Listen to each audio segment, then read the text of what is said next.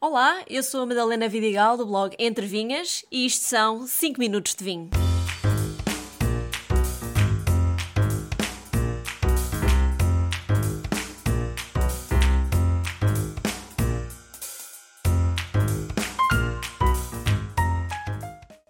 Sulfitos, um dos maiores palavrões no mundo do vinho e que eu vou tentar explicar neste episódio. E um vinho que sim, contém sulfitos, é o Malvarinto de Janas, da Quinta de São Michel, da região de Lisboa. Eu achei este branco simplesmente delicioso. Uh, junta o perfume da casta malvazia com a acidez do arinto de uma forma muito harmoniosa. É seco, mas muito aromático e que enche a boca. Nota-se a madeira de, de carvalho francês mas de uma forma muito subtil e que fica bem misturada com uma intrigante salinidade que, que é típica de um vinho que nasce tão perto do mar. Mas afinal, o que é que é isso dos sulfitos? Uh, esses malvados que toda a gente gosta de culpar pelas grandes ressacas. Bom, sulfitos são o sulfuroso ou dióxido de enxofre adicionado no processo de vinificação.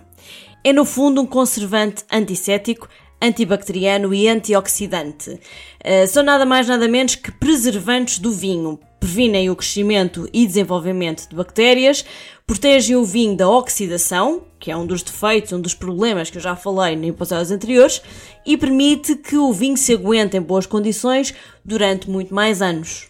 Os sulfitos também ajudam a, extrair a cor e os taninos das uvas. Como as uvas brancas dispõem de menos taninos uh, e menos cor que as tintas, essas precisam de uma ajudinha extra, com a adição de mais sulfuroso. O que me perguntam muitas vezes e que muita gente pensa é que os sulfitos são prejudiciais à nossa saúde. Será isto verdade? Não.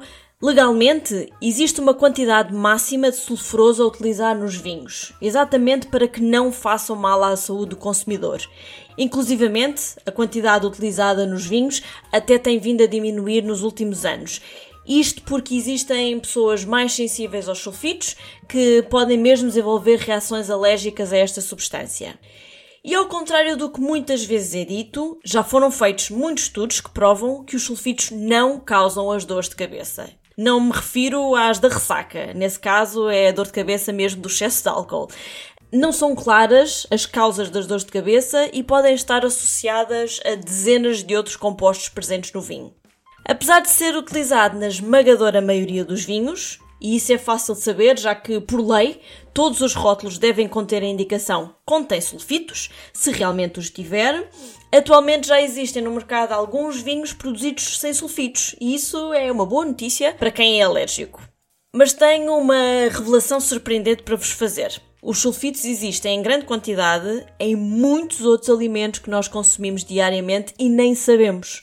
Falo, por exemplo, de molhos, compotas, eh, produtos de conserva, sumos engarrafados, alimentos congelados, frutas desidratadas e muitos outros. E a grande verdade é que no meio disto tudo, o vinho até é dos produtos alimentares com menor quantidade de sulfitos. Portanto, bebam à vontade. Um brinde a todos e até à próxima semana.